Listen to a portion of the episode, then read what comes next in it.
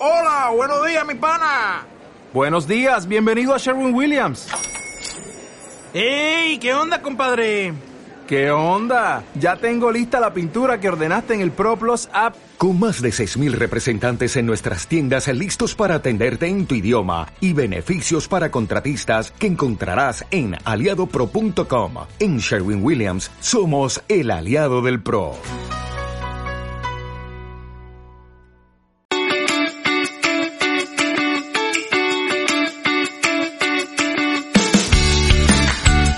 Bienvenidos a Cuidarte, un programa en el que te damos todos los recursos, formación e información para que puedas llevar una vida saludable, de un modo sencillo y con pequeños gestos que incorporar día a día. Porque creemos en la revolución de las pequeñas cosas y porque queremos ayudarte a tomar las riendas del estilo de vida que deseas. Soy Marta Reguero y hoy vamos a hablar de fertilidad financiera.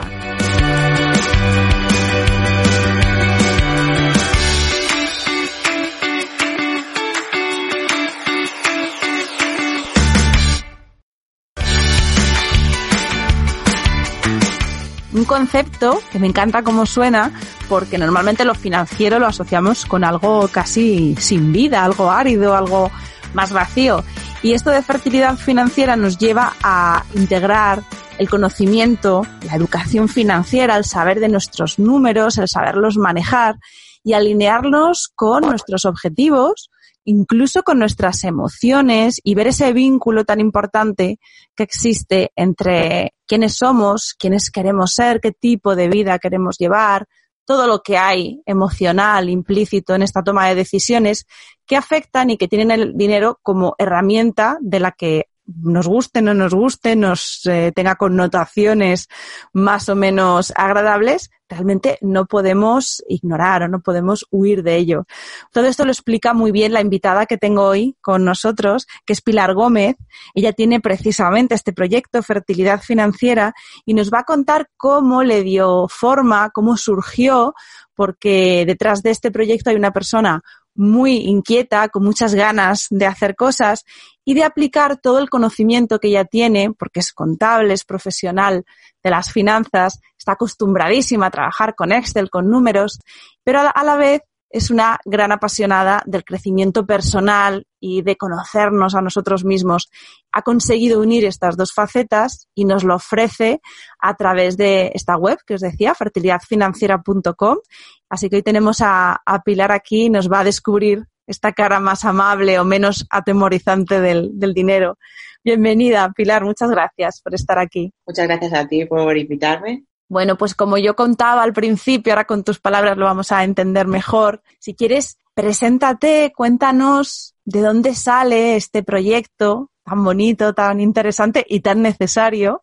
Cuéntanos tu historia. Bueno, yo me llamo Pilar, eh, soy contable, llevo muchísimos años trabajando en una multinacional y bueno, Mm, esto de manejar las finanzas, claro, las finanzas de las multinacionales y de las grandes empresas, pues eh, tienen su presupuesto, su tesorería, la contabilidad, todos los temas de fiscal y demás. Entonces llega un momento que yo me siento, soy contable, soy profesional del, del sector financiero, pero todos estos conocimientos llega un momento como que, que sí, que yo me hago mi hoja de gastos, mi presupuesto, a nivel particular y a nivel personal, ¿vale? Y sí que tengo mis conocimientos y sí que aplico ciertas cosas, pero llega un momento como que número a nivel personal, pues como que no te dicen nada, o como hay una serie de sentimientos y de, y de cosas que tú tienes cuando te enfrentas a tu hoja de Excel de tus gastos y tal, que eso en las empresas no se percibe y a nivel particular sí, ¿no?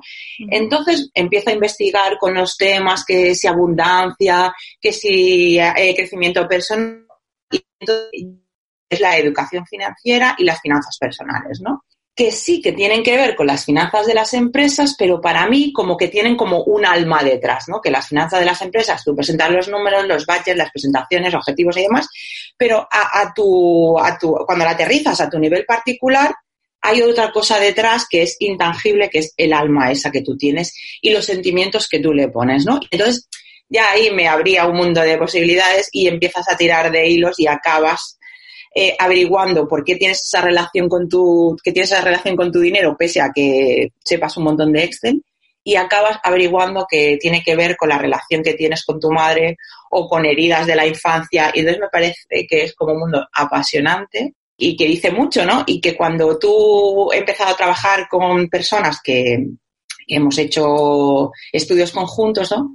Y hemos tratado cosas como vamos a hacer el presupuesto de Navidad y que haces el presupuesto de Navidad y, asignan un gasto pues, para mi suegra, para mi cuñada, no sé qué. Entonces, cuando estás haciendo ese presupuesto de Navidad y estás asignando un importe de, para los regalos de tus familiares, ahí sale lo más grande, porque sale toda esa relación que tienes con ellos, esos resentimientos.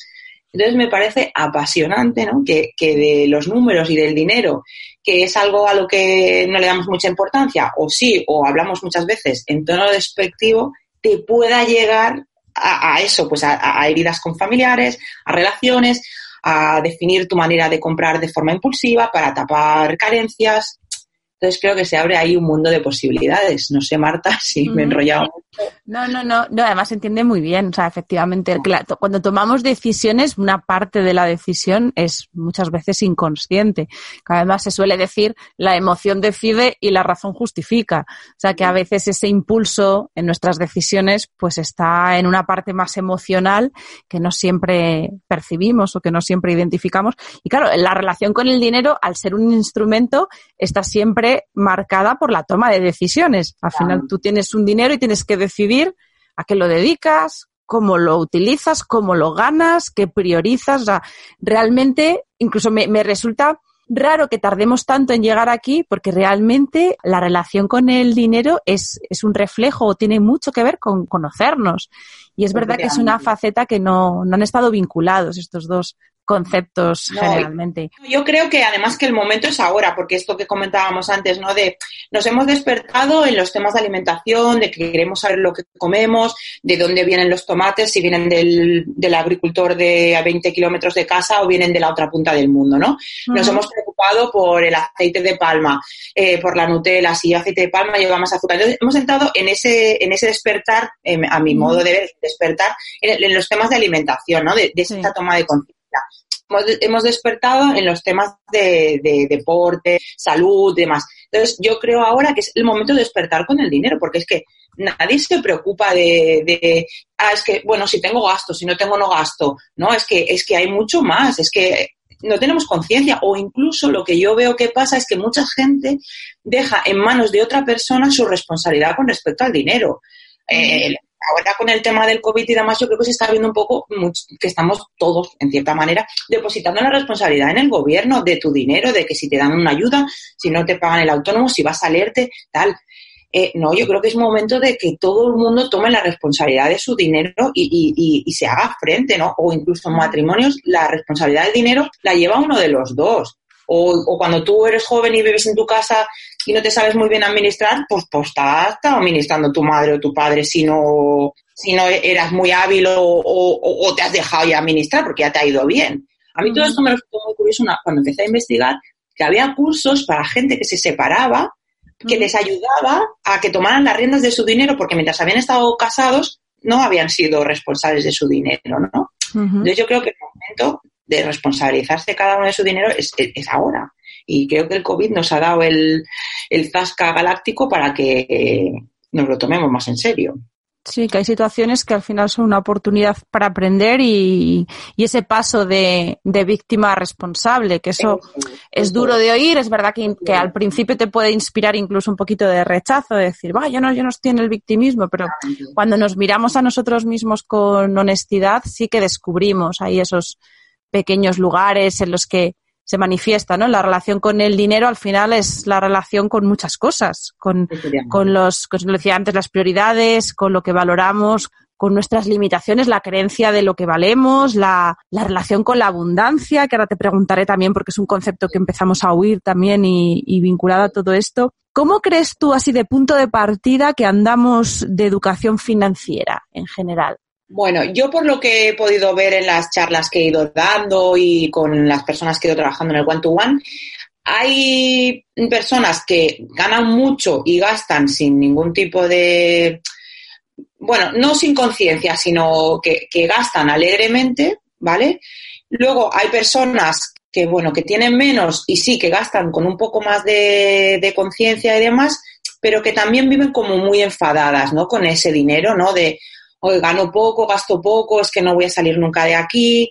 Y después también creo que hay mucha gente que el ahorro es un tema que está así como muy genérico y no, no acabamos de acotar el ahorro para qué o para qué se necesita o el ahorro de un tipo o el ahorro de otro, porque, no sé, me da la sensación de, sí, yo tengo ahorros, ya, pero tú tienes que tener ahorros, por ejemplo, eh, un poco compartimentados, ¿no? Pues yo tengo que tener ahorros para cuando me jubile, yo tengo que tener ahorros para cuando mi hijo vaya a la universidad y que está todo ahí como en el saco del ahorro y hay gente, por ejemplo, que no ahorra y tampoco le da la importancia que se le debería de dar y, y bueno, creo que el problema que yo veo es que no tenemos educación financiera, porque es que no nos lo enseñan en el colegio, ni, ni, ni las personas que hemos ido a la universidad y hemos cursado económicas y asignaturas de microeconomía y macroeconomía, te pueden explicar cómo funciona la economía mundial, pero nadie te explica cómo administrarte o cómo organizarte tus finanzas. Hay gente con más cabeza de no gastar más de lo que ganan, pues que en realidad deberíamos de gastar todos menos de lo que ganamos y tener un ahorro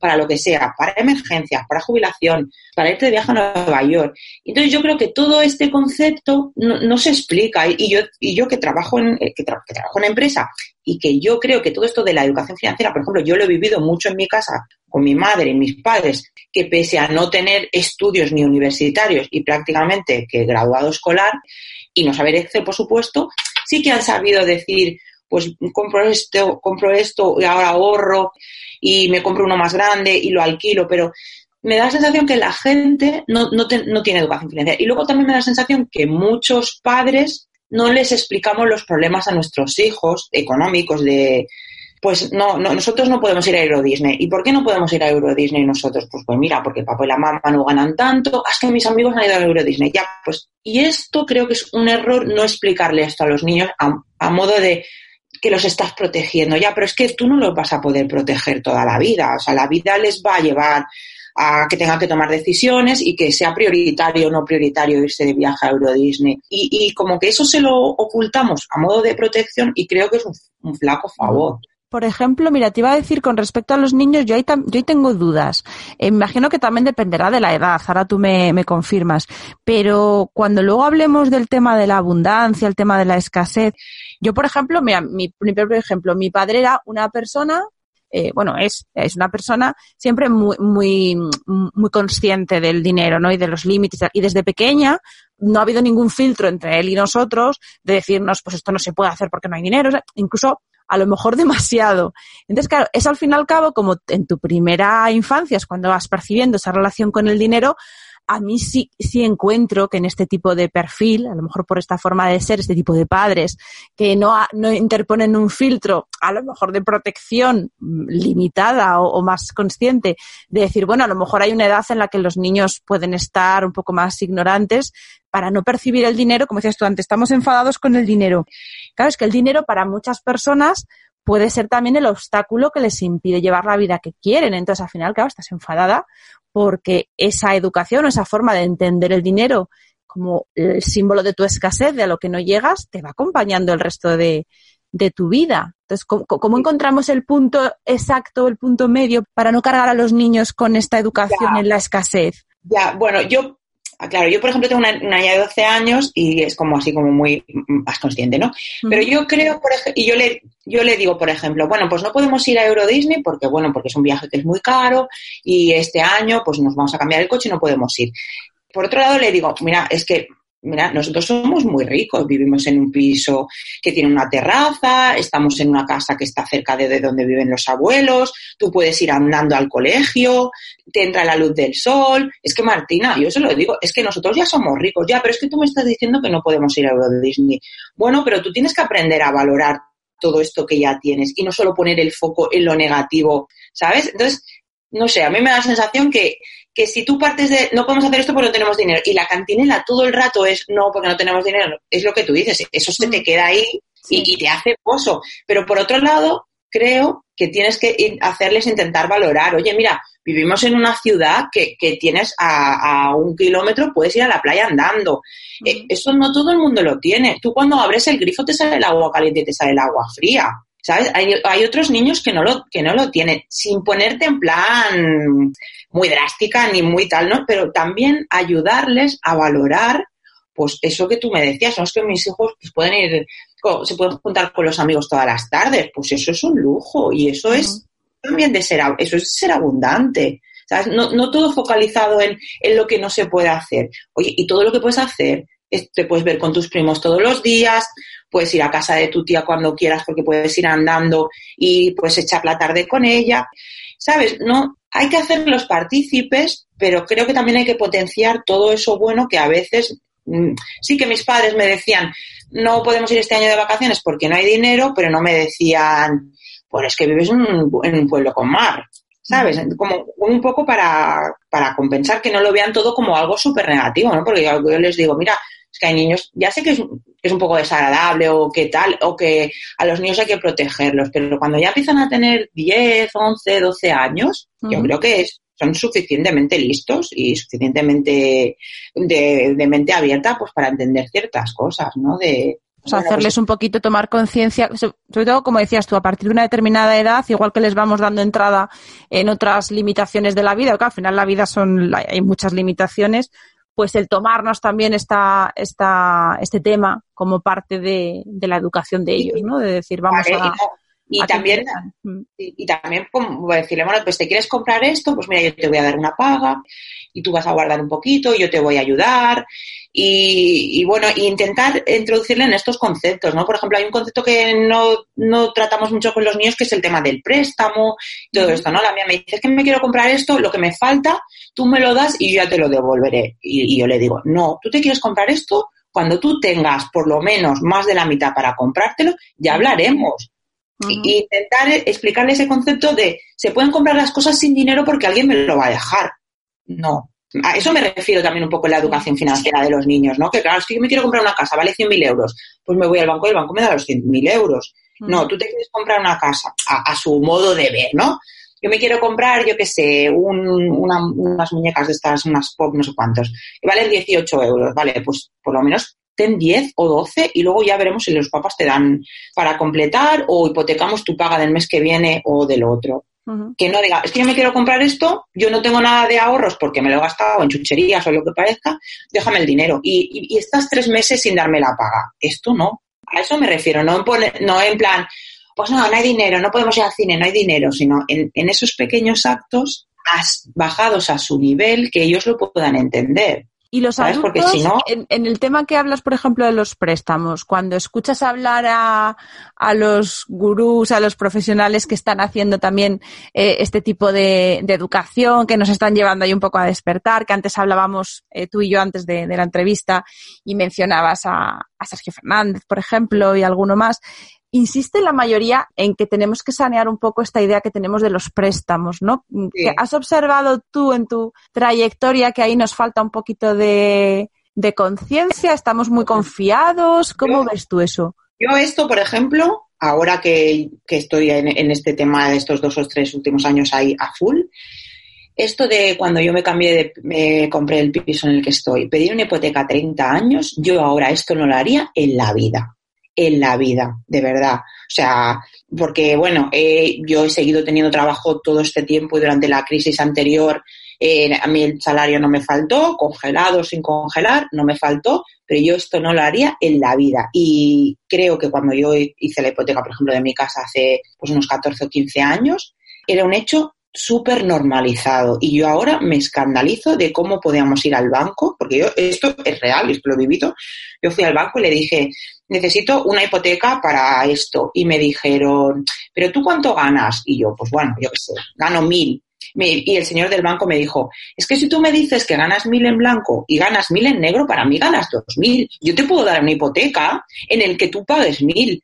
Y, yo ahora esto lo pienso con la perspectiva de, todo lo que ha pasado, de todo lo que hemos vivido, y estábamos locos de remate todos, los bancos, así acabamos, ¿no? Eso a mí nadie me lo explicó tampoco. O sea, Y eso que ya te digo, que mis padres venían de, me habían dado cierta educación financiera, pero claro, a mí nadie me dijo, pero ¿cómo te vas a meter en una hipoteca de 30 años? ¿Y cómo te vas a meter en una hipoteca en la que estés pagando más de un 40% de tu salario? Eso, había leído algún titular, eso nadie te lo dice. O sea, alguien debería de tatuarnos a fuego. Señores, os queréis comprar una casa, un piso, lo que sea. No hipotecaros a más de 20 años, por ejemplo, y no, hipote y no que vuestro salario, la hipoteca, no sea más de un 40% de vuestros ingresos. Eso yo creo que nadie nos lo dice. Cuando hay dos personas, yo te aprovecho para, para llevarme lecciones, cuando hay dos personas con una hipoteca conjunta, que, que nos pasa a muchos, ¿es el 40% de, de los dos?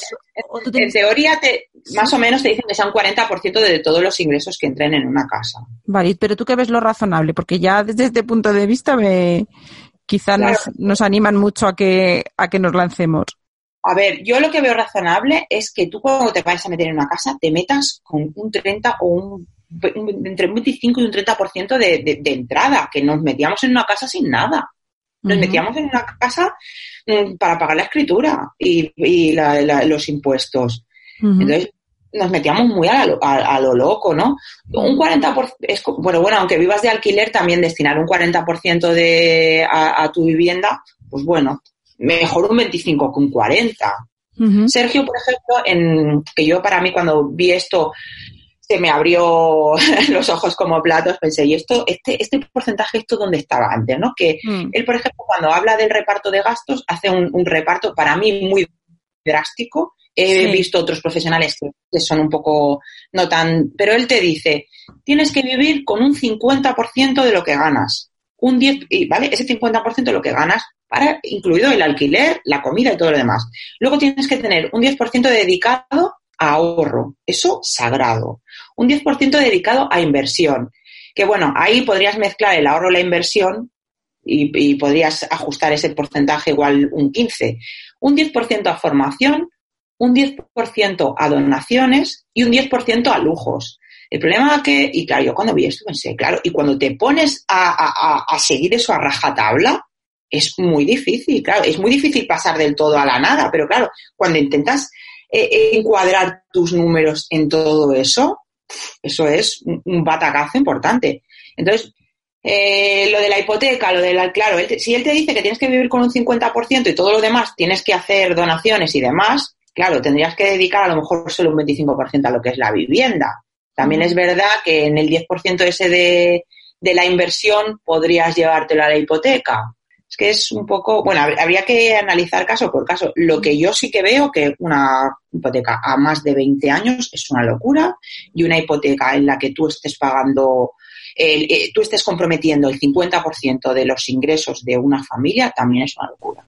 Eso es lo que yo. Sí, hay conceptos así de, de, ir empezando a poquitos que ya sí. nos pueden ir dando algo de luz para que seamos más conscientes de, de, nuestros números y que nos, sí. eh, que nos vayamos relacionando con ellos con un poquito más de, de conocimiento, ¿no? porque, y, por ejemplo, el, perdona, ¿eh? el del 10% del ahorro, para mí, que es de los que yo primero, yo ya, ya, yo ya iba ahorrando y tal, pero claro, ahorras, vale, sí, lo metes en una cuenta, si te hace falta lo sacas, no. Ese 10% de ahorro de todo lo que ganas y ese 10% que no se puede gastar, ese para mí ya fue el, el, primer, el primer ejercicio y el, y el fácil, entre, entre comillas, ¿no? Y el más fácil de, de, de, de aterrizar, ¿no? Decir, bueno, pues si yo al año gano 30.000, tengo que acabar el año con 3.000 ahorrados.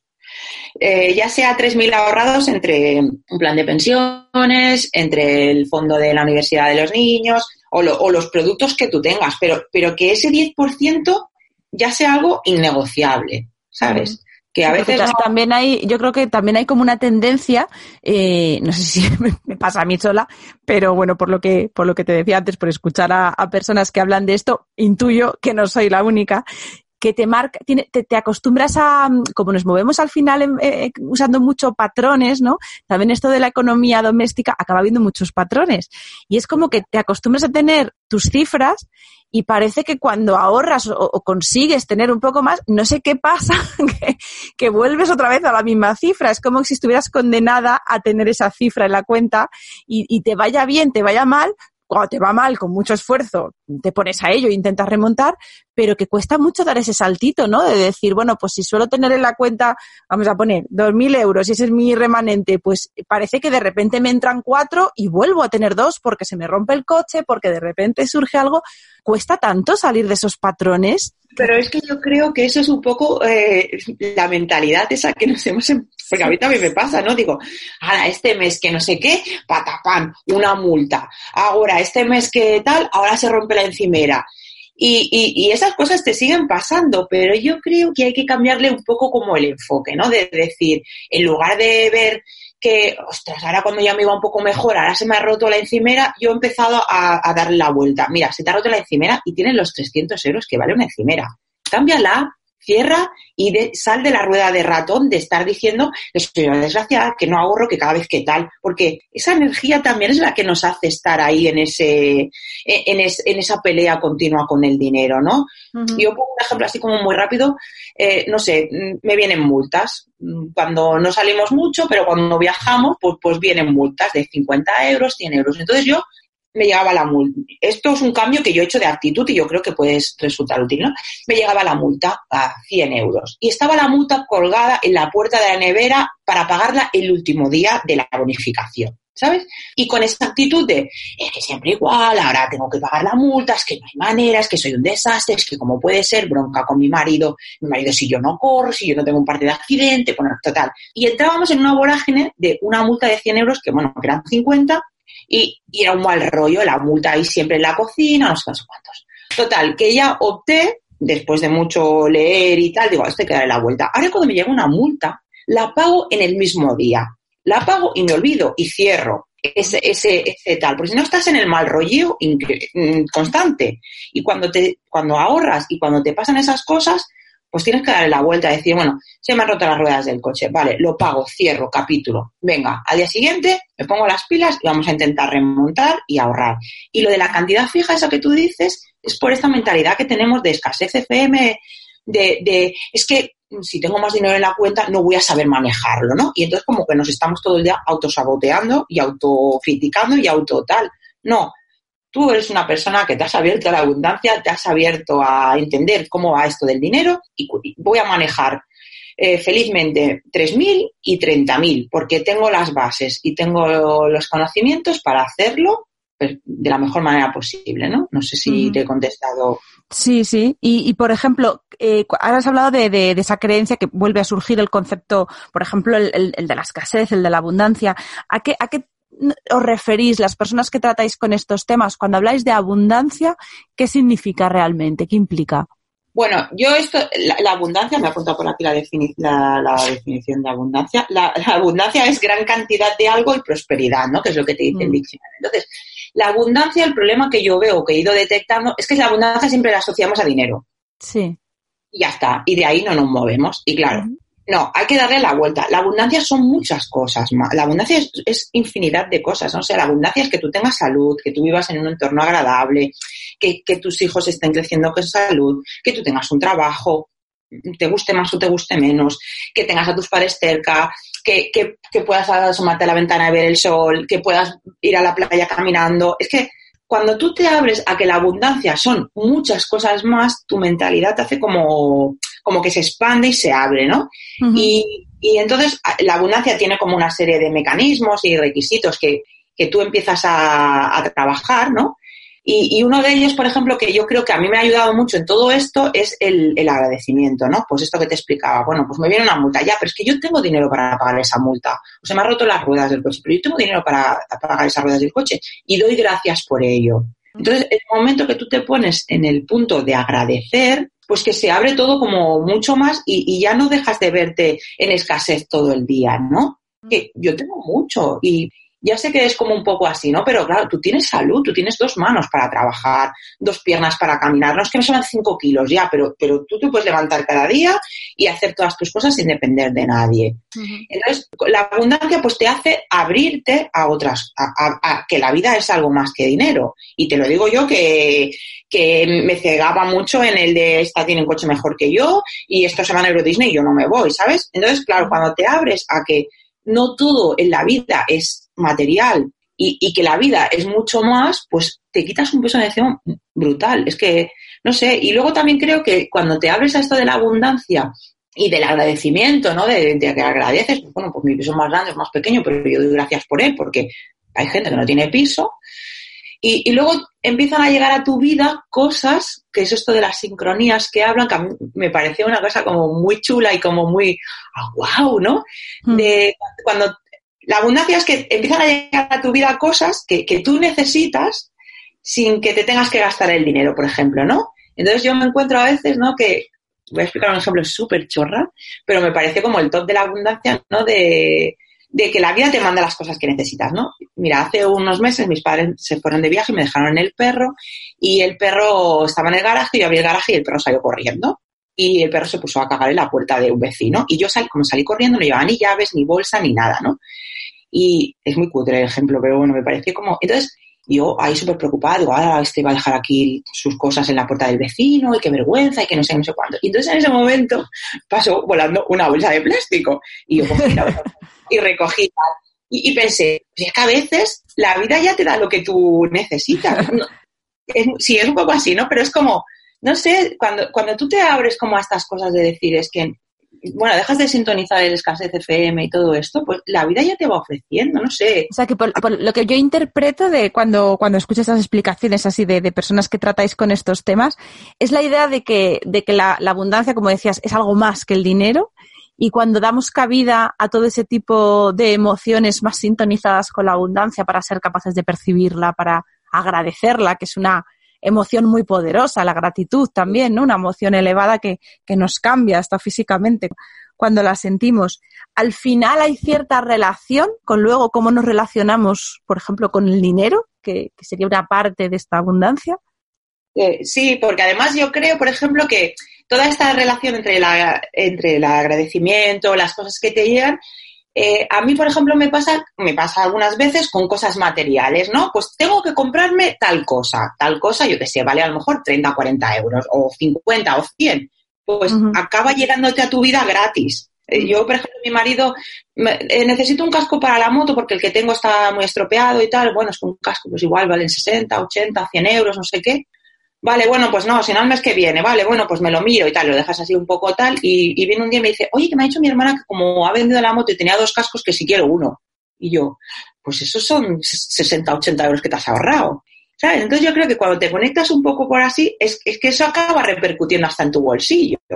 No sé si. ¿Y qué necesitamos, ¿y qué necesitamos en esta línea eh, cambiar en nuestra mente para que cambie nuestra economía? Bueno, yo creo que venimos todos, por lo que he podido investigar, venimos todos asociando al dinero algo malo, algo negativo, y, que los ricos son malos, y que los ricos son lo peor. Entonces, esto es algo que lo tenemos como muy grabado a fuego desde la infancia, ¿no? Y de, es que todo el mundo que tiene dinero es que es que, es que ha robado, ha, ha estafado, trafica, ¿sabes? Y eso lo tenemos como muy grabado a fuego. Y esa mentalidad es, hay que empezar a cambiarla, ¿no? Porque yo que sé, ahora ves que Orte, eh, Ortega ha dado un montón de, ayuda para esto del COVID, no sé qué, pues, pues ole él, pues gracias, pues ya está. No, estamos ahí buscándole la vuelta. Pues que es que seguro que ese dinero, es que no sé qué.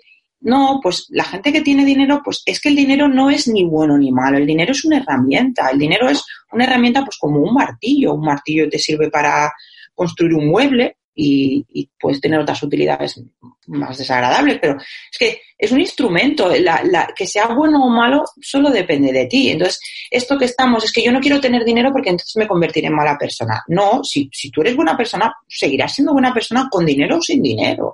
¿Sabes? No, es que mejor pobre, pobre y contento. Esto es una, hay un montonazo de frases de este tipo que, que, nos hemos grabado a fuego y que no queremos salir de ahí porque es que los, los ricos son malos. No, perdona, tú puedes estar en paz con tu dinero. Es que además ser rico no pasa por tener mm, dos mil millones en, en, la cuenta. Ser rico, pues es lo que te digo, como le explicas a tus hijos, pues ya somos ricos porque vivimos en una casa cerca de la playa.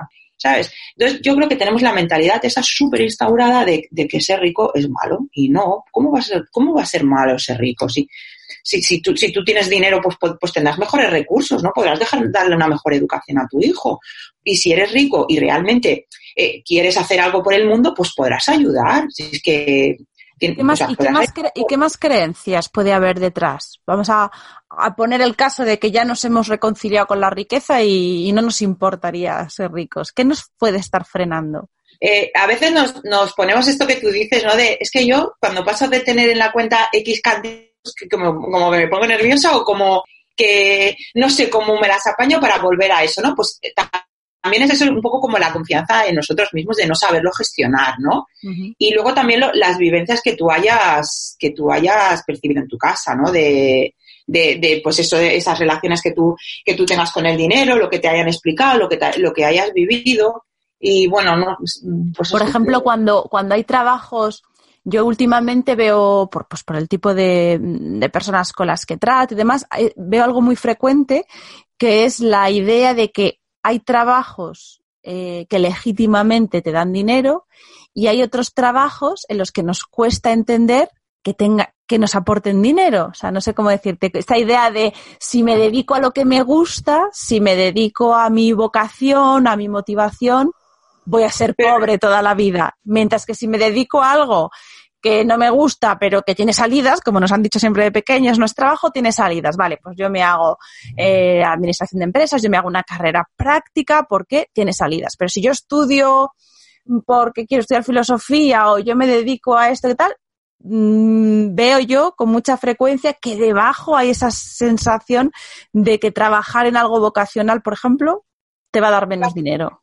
Ya, pero yo creo que eso es, lo, vuelve a ser lo mismo, es la creencia que te han que te han que te han inculcado en tu casa y yo creo que la tendencia ahora está cambiando, que yo por ejemplo, a mis padres sí que me dijeron, tienes que estudiar una carrera con la que te ganes dinero. Yo a mi hija ahora ya no le digo eso, yo le digo, mira, tienes que hacer lo que te apasione, porque si tú haces lo que te apasione, ya encontrarás la manera de, de, de tener ingresos y utilizarlo, porque eh, ¿qué sentido es que conozco un montón de casos de gente de mi generación, yo soy del 75 y demás, gente que, está trabajando, y además gente que la he, la he, conocido a través de redes sociales, ¿no? De gente que ha estado trabajando toda la vida en Pricewaterhouse, en, en Deloitte, en empresas así súper tal, que era como su sueño trabajar en un sitio así, y luego acaban dejando todo eso y dedicándose pues, a temas de coaching, temas de yoga, temas de crecimiento personal, porque realmente si eso no, no, no, no te motiva, llega un momento que ganar todo ese dinero tampoco te compensa. Entonces yo creo además que por lo que oigo y por lo que veo, y Borja Vilaseca, por ejemplo, es muy, muy partidario de todo esto, me da, me da a mí la sensación, que, que, ahora vamos a la época esta que le llaman del conocimiento, que ahora todo esto de la época industrial, de trabajar en fábricas y trabajar ocho horas por un salario, todo esto ya va a pasar a la historia. Entonces yo creo que real, por lo que escucho y leo y tal, creo que ahora toda esta gente que, que, es una apasionada de lo que hace eh, va a encontrar otra manera de expresar eso, porque antes si eras un apasionado de la filosofía o de, la bellas, o de las bellas artes, por ejemplo, era como muy difícil encabir, encabir esas, que tuvieran lugar esos conocimientos en el mercado laboral, ¿sabes? Pero ahora como el mercado laboral ah, va a ser hay trabajos que no sabemos ni, ni, o sea, tus hijos se van a dedicar a trabajos que tú a día de hoy no, no, no conoces ni conoce nadie. Entonces yo creo que toda esa creatividad y todo eso va, va a encontrar la, la manera, no sé. Es que hasta con esto del dinero, tú ves gente que se dedica a esto que a lo mejor antes solo tenían, tenía o teníamos cabida en un departamento de administración de una multinacional. No sé si, si te sí. he contestado. Sí, sí, sí, el, al final eso, las, las, las creencias y, y, lo que necesitamos cambiar para que cambie la economía, ¿no? O sea, que al final pasa por, por ese trabajo de autoconocimiento, que tú luego esto, ¿cómo lo articulas en tu, en tu proyecto? ¿Cómo, cómo haces que se den la mano, pues, esta tarea de conocernos, de ir identificando esas creencias, para que luego nuestra educación financiera nos lleve a la parte más práctica y, y, y nos salgan los números? Bueno, al principio yo empezamos trabajando un poco también lo de las creencias limitantes, ¿no? De qué, qué se decía en tu casa, qué, cómo funcionaba la economía, cómo funcionaba la economía en tu casa, qué, ¿vale? Creencias limitantes. Luego también otra cosa que hago es eh, que aterrices tu, tu realidad en números, ¿no? De, a ver, vamos a ver. Empezamos aterrizando la realidad de de cuánto tienes, ¿no? Pues yo tengo pues una casa y vale 100 y tengo una hipoteca de 25 y tengo en una cuenta 30.000 euros y luego tengo una plaza de parking que vale 15 y me dan 50 al mes. Un, poco como aterrizar los números y luego también un poco eh, trabajar eh, cosas como la, como la, la gratitud, ¿no? Porque, mm, o sea, trabajamos, los números los ponemos en el papel y luego yo empiezo a trabajar también la gratitud con, con el personal, ¿no? De, bueno, y tú por la mañana cuando te levantas, ¿qué, ¿a qué das gracias? o tal, ¿no? Y poniéndolos en valor, ¿no? De decir, bueno, mira, me estás diciendo que te quieres cambiar de piso, pero es que tú tienes un piso con unas vistas increíbles, ¿no? O, otra cosa que también los conecto a mí que me gusta mucho el Feng Shui, es conectar sus zonas de, en el Feng Shui hay una cosa que se llama el mapa agua y estableces una serie de zonas y hay una zona que es la de la abundancia, ¿no? Entonces, en esa zona, pues miramos a ver qué tienen, de decorar un poco poniendo unas plantas, una alfombra, no sé qué, para conectar esa zona de la abundancia que está en tu casa, pues con tu abundancia a, otros niveles, ¿no? No, es un poco eso, aterrizar lo que tienes, agradecer, trabajar, trabajar la zona de la abundancia y luego, por ejemplo, yo me he encontrado este año el caso de, de con una persona, vamos a elaborar el presupuesto navideño, ¿no? Y, parece que una cosa de poner el presupuesto navideño, pues no, el presupuesto navideño tienes lo que tienes y tienes que asignar una serie de, de importes para cada regalo o, tal. Entonces ahí te empiezan a salir cosas de, no, es que yo voy a gastar 100 euros en mi suelo y no me quiero gastar más porque, porque no me cae bien o, ¿sabes? Entonces ahí empiezas a trabajar, pues eso, ¿no? De, y por qué no te cae bien, y, empieza a salir ahí un montón de, un montón de cosas, ¿no? Porque empiezas a hablar de dinero que con la excusa de, decir cuánto determino para el regalo, te, sale ahí la relación que tienes de con ella desde hace 15 años, lo que te dijo una vez y lo que te hizo una Navidad, ¿sabes? Esa es la, más, más o menos, ¿no? Es un poco de, de, y luego también el tema, para mí el tema fundamental, que es el tema de, de vamos a, a tomar el control de nuestros gastos que eso a la gente le da mucha pereza, es que eso es un rollo, es que, y la excusa es que, es que yo no sé de números, es que a mí no sé qué, pues si es que eso solo hace falta saber sumar y restar, si es que no hace falta hacer tablas dinámicas de Excel para controlar tus gastos. Y hay aplicaciones de móvil, hay una libreta que es la que utilizan los, los japoneses que se llama Kakebo, que a mí me parece para las personas que no, no están muy familiarizadas con los entornos informáticos y demás, o es una, es una, buena, una buena manera de controlar, a los japoneses les funciona. y, y, bueno, es la de Excel, que es siempre el clásico de, del control de gastos, que es el que te cuenta toda la verdad. ¿Y esto lo haces tú a través de sesiones personales, como una asesoría en formación personal? A través, sí, a través y a través de sesiones de, a través de sesiones personales, ¿no? De bueno, eh, que, que, cómo estás de, con tu dinero y, a dónde quieres y a dónde quieres ir. Entonces, pues bueno, pues vamos a empezar analizando un poco la zona de la abundancia de tu casa, pues para que te reconcilies con tu hogar, que te va a servir para ahorrar, por ejemplo, ¿no? Porque Claro, si te tienes que reducir una serie de gastos que te gusta mucho la vida fuera, pues vas a tener que reducir esos gastos si quieres ahorrar para, el objetivo que quieras. Entonces, pues te voy a reconciliar con tu casa para que un desayuno de domingo en tu casa te parezca igual maravilloso más que el desayuno del bar y te cueste la mitad. ¿Vale? Entonces empiezo por ahí, empezamos tratando las, creencias, empiezo introduciendo a las personas en el tema del agradecimiento, que es, como hemos comentado, un tema muy poderoso, y luego ya, cuando hemos trabajado un poco estas tres áreas, empezamos trabajando ya lo que es los números puro y duro, que es lo que al personal le gusta menos, ¿no? Pero como ya han ido viendo que tratar el dinero no es solo, ahora esta me va a venir a decir que haga una hoja de Excel o que apunte en una libreta todo lo que gasto, sino que lo hemos ido enfocando por otras cosas que aparentemente no relacionamos con el dinero, pues que el, los clientes y el personal está como, tiene otra implicación, ¿no? De no decir una hoja de Excel o, ahora si me tomo un café lo tengo que apuntar. No, lo vamos a hablar. Tampoco para llevar el control de tus gastos no hace falta que me apuntes un café de 1,50. Podemos dejar algunas, un porcentaje pequeño para esos gastos menores que no hace falta llevar al, a rajatabla, porque si te voy a hacer apuntar hasta el último café, te vas a aburrir, vas a pasar y lo vas a dejar. Hay que encontrar, y luego también esto es un traje a medida. Hay gente que, que el Excel lo lleva súper bien y lo lleva súper controlado y hay gente que prefiere hacerlo con otra herramienta. Entonces vamos diseñando ahí cada uno sus necesidades y hay, y hay, y hay personas que que tienen un, un objetivo muy claro de yo quiero esto y, y en este en este plazo y hay personas que a lo mejor tienen eso un objetivo muy claro que es bueno un objetivo muy claro así en plan yo quiero una casa con terraza vale vamos a ver y a lo mejor después de todo el, el, estudio y todo el seguimiento acaban viendo que es que la casa con terraza no es la solución a todos sus problemas. Uh -huh. Sí, porque hay mucha tendencia a veces, a, parece como que queremos algo y cuando lo conseguimos aparece otra cosa en el horizonte, es como una continua. Efectivamente. Eso, eso, tú lo trabajas para a veces sí. llegar a lo mejor a la conclusión de que lo que estás buscando es otra cosa que no. Efectivamente, que, que, no, que tú ya vives en una casa, pues, pues bueno, pues está, que está bien, que no tienes una carga de hipoteca, en el caso de que tengas hipoteca, que no tienes una carga que sea más del 50% de tus ingresos y que, bueno, que sí, que ahora tienes hijos, pero tus hijos, en, yo qué sé, en 10 años o en 12 años se van a ir de casa y tú te vas a quedar con una casa muy grande, con terraza y te va a sobrar media casa. ¿Vas a estar dispuesta a vender esa casa y deshacerte de ese, ¿sabes?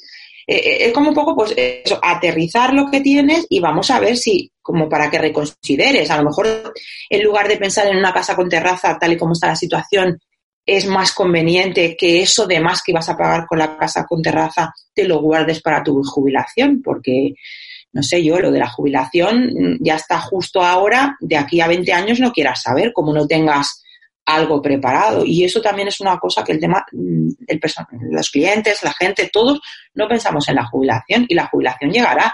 Y la esperanza de vida en España es muy alta, a, a pesar del COVID y de tal. Y claro, tú no puedes pensar que, yo qué sé, vas a cobrar una jubilación de 500 euros, que serían ahora 500 euros. Es muy justo vivir con una jubilación de 500 euros, que habrá gente que lo haga y hará, maravillas y tal. Pero bueno, no sé, si, si prescindir de ese sueño supuesto que sería una casa con terraza te va a llevar a tener una jubilación que en lugar de disponer de 500, pues puedas disponer de 700 y te permita, yo qué sé, una vez a la semana ir al cine que te gusta mucho o una vez al año apuntarte a un viaje del inserso, pues a lo mejor yo, yo creo que todo eso es importante y muchas veces no, no, no se tiene en cuenta. Y además yo todo esto, por ejemplo, en tema de jubilación, lo he ido viendo con las generaciones de, de mis padres, ¿no? De, de ha habido eh, gente como mis padres, pues que se han sabido, pues me compré una propiedad y la alquilo y así cuando tenga mi jubilación voy a tener mi jubilación y los ingresos de una propiedad para complementar y yo poder salir, yo qué sé, el viernes por la tarde a comerme un bocadillo de lomo con queso y una cerveza y, y, otras personas de su edad, de estos 65, 70 años, que tienen que poner un ascensor en la finca donde viven y, y, no pueden y no pueden y no pueden hacerlo sabes y, y, estas cosas pasan y nos da mucho por pensar en el aquí y en el ahora porque la vida son cuatro días sí y, nos agarramos a es que mira mi vecina con 42 años y se ha muerto de cáncer ya pero eso es una entre un montón cuánta gente no tiene abuelos de 90 y pico yo por lo menos mis cuatro abuelos han vivido más de 80 Un, los tres han vivido más de 80 años y de 90 o sea, que claro, que, y eso nadie lo piensa, no, lo que vas trabajando es, es, esa toma de, de conciencia, ¿no? Porque eh, nos cuesta y es verdad que, que, en eso yo no sé si, si estamos un poco, nos iba a decir infantilizados, pero claro, cuando te, oigo y, y, es todo razonable y al final lo, lo ves, dices, bueno, pues, pues efectivamente, si yo tengo que tomar las riendas de mi, de mis finanzas, pues tengo que ser coherente y tengo que ser consciente de todo esto, ¿no? Y en esa toma de conciencia, a mí me gusta cuando, cuando has hablado de emociones poderosas, ¿no? Como decíamos, el agradecimiento, la gratitud. Quiero decir que todo esto que cuentas y que parece a lo mejor así árido, ¿no? Decir, jo, tengo que ser consciente de mis límites, de que esto no lo puedo hacer, renunciar a tal. ¿Qué toque le das para que lo, pues el resultado acabe siendo esta coherencia, ¿no? Que tú buscas con nuestras emociones y el, y el encontrarnos bien, que al final es de lo que se trata, de, de estar bien en nuestro pellejo. Pues, pues, pues es, primero pasa por, por, valorar y apreciar, ¿no? De, yo, por ejemplo, estaba trabajando con una persona que vivía en un piso, que te decía, que ya su objetivo era cambiarse de piso y a base de, bueno, pues vamos eh, con ella, que le gusta mucho el tema de decoración y tal, hemos intentado redecorar su zona de la prosperidad y, y bueno, pues, introduciéndola en el tema de que pusiera plantas, porque las plantas en las en casa están como mucha vida y es la naturaleza y es la tierra y nos reconectan un poco también, ¿no? Que es, parece como muy tonto, ¿no? Pero, Quiero decir, yo con ella, por ejemplo, su reconciliación con el dinero ha pasado por eso, por comprar alfombras y poner plantas. Y, y, y entonces ella ha empezado como a, bueno, me ha mostrado su agradecimiento conmigo y, a decir que estaba como muy contenta en ese piso. Cuando hace, cuando yo empecé a trabajar con ella, lo primero que me dijo era, es que yo en este piso pago mucho de alquiler, me parece un robo y yo quiero irme a otro sitio. Pues a día de hoy, entre una cosa y otra, está súper agradecida y súper contenta de vivir en ese piso. Entonces, lo de, es que el dinero no, no, solo pasa por el dinero, las matemáticas y el uno más uno son dos y, y, una hipoteca y una deuda y no sé qué. El dinero es eso, pues que te reconcilies contigo, con tu herida y con tus emociones. Yo te hablo ya de mi caso, ¿no? De este trabajo que he ido haciendo yo, que yo creo que con mucha gente también hay ese trabajo por hacer, que también lo he visto, es de, bueno, pues yo tengo una relación con mi madre que no es la mejor relación del mundo. Y sin embargo, al ir navegando y investigando en todo esto del dinero y en, y en, estas creencias y en esto que yo he vivido y en esto que yo he mamado de pequeña, yo he visto realmente que toda la educación financiera y todo lo que yo sé se lo debo a ella, porque mi madre pues es una mujer que no, no, no ha tenido estudios, que se sacó el graduado escolar casi que a la misma vez que yo acababa de octavo de GB y sin embargo ha sabido, pues ahora compro, ahora vendo, ahora trabajo en un local y le cedo mi espacio a otras personas que van a trabajar en el local que yo y ahora lo llamamos coworking, pero ella esto ya, ya lo hacía, ¿no? Y entonces a mí eso me ha servido como para reconciliarme con ella, ¿no? De decir, ostras, soy parte de ella, todo lo que yo estoy sacando ahora se lo debo a ella y, ha mejorado mucho mi relación con ella. No, a ver, todos tenemos nuestras diferencias, ¿no? Pero ha sido como un, un hecho de reconciliación y de mirar para adentro tan profundo y tan bonito. Y yo creo que el dinero pasa por eso, ¿no? Por esas reconciliaciones con tus heridas, esas, esas, es, estar en paz pues, con algún aspecto de tu vida que por lo que sea no lo estés y se te da material y, lo estás enfocando en el dinero y, y, ese dinero pues viene eso de, de, la relación con tu madre, la relación con tus hermanos, la relación con tu padre. Entonces yo creo que en este viaje a tomar conciencia del dinero pasa por cosas como esa. Y yo creo que la gente no espera que ese, esa toma de conciencia o ese me voy a hacer responsable de mi dinero me acabe llevando a sitios tan remotos o tan lejanos como, una relación con, un, con, con, una madre o con un padre, ¿no?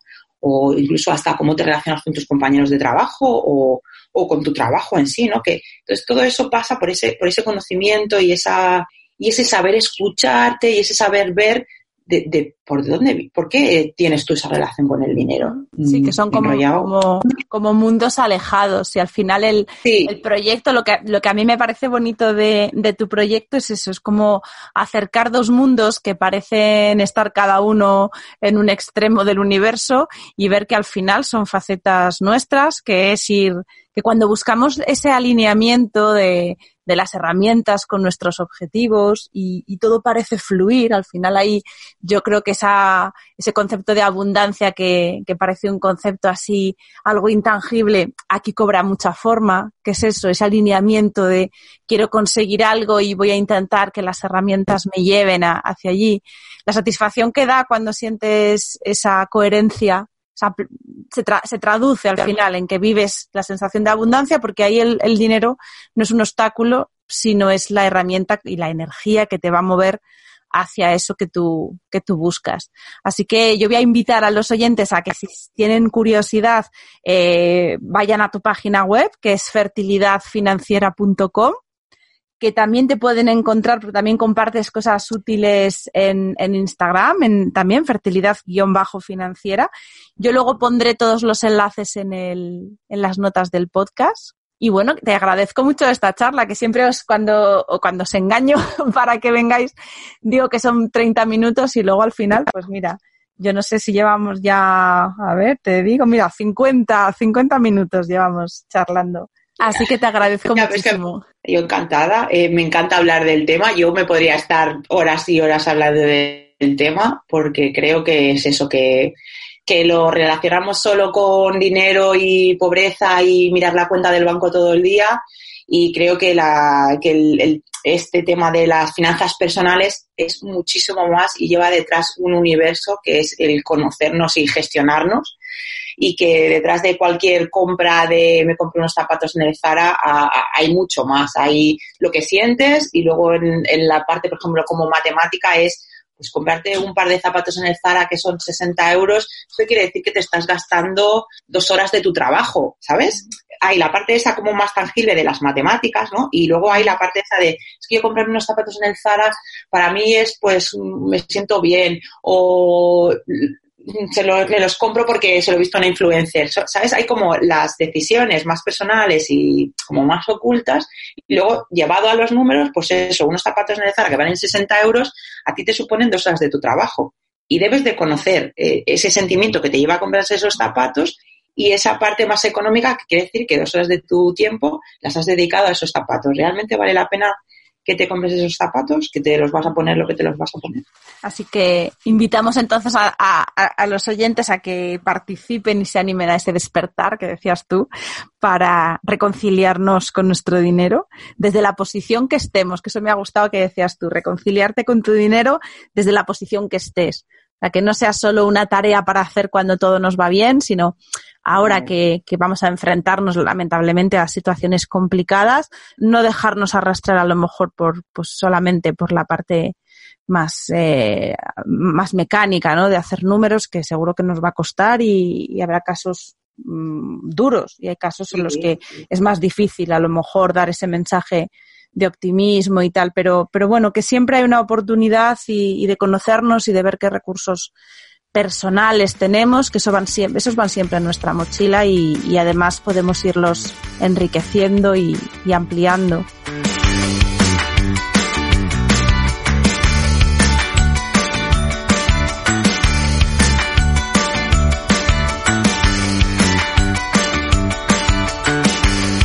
Así que bueno, te agradezco un montón, te mando un abrazo enorme y, un placer. Y a los oyentes de Cuidarte, pues nada, como, como esto del confinamiento no nos impide y nos permite a través de este contacto online sentirnos cerca, yo como siempre os digo, mil gracias por estar ahí, porque siento vuestra compañía, vuestra presencia, es como que el mundo se ha vuelto un poco loco, pero esta cita, esta conversación en la que sé que estáis ahí, me hace aterrizar y, seguir en contacto con estos valores, ¿no? Con el cuidarnos, seguir aprendiendo de este camino, el, el, integrar todo ese aprendizaje para sentirnos bien y conocernos un poquito más.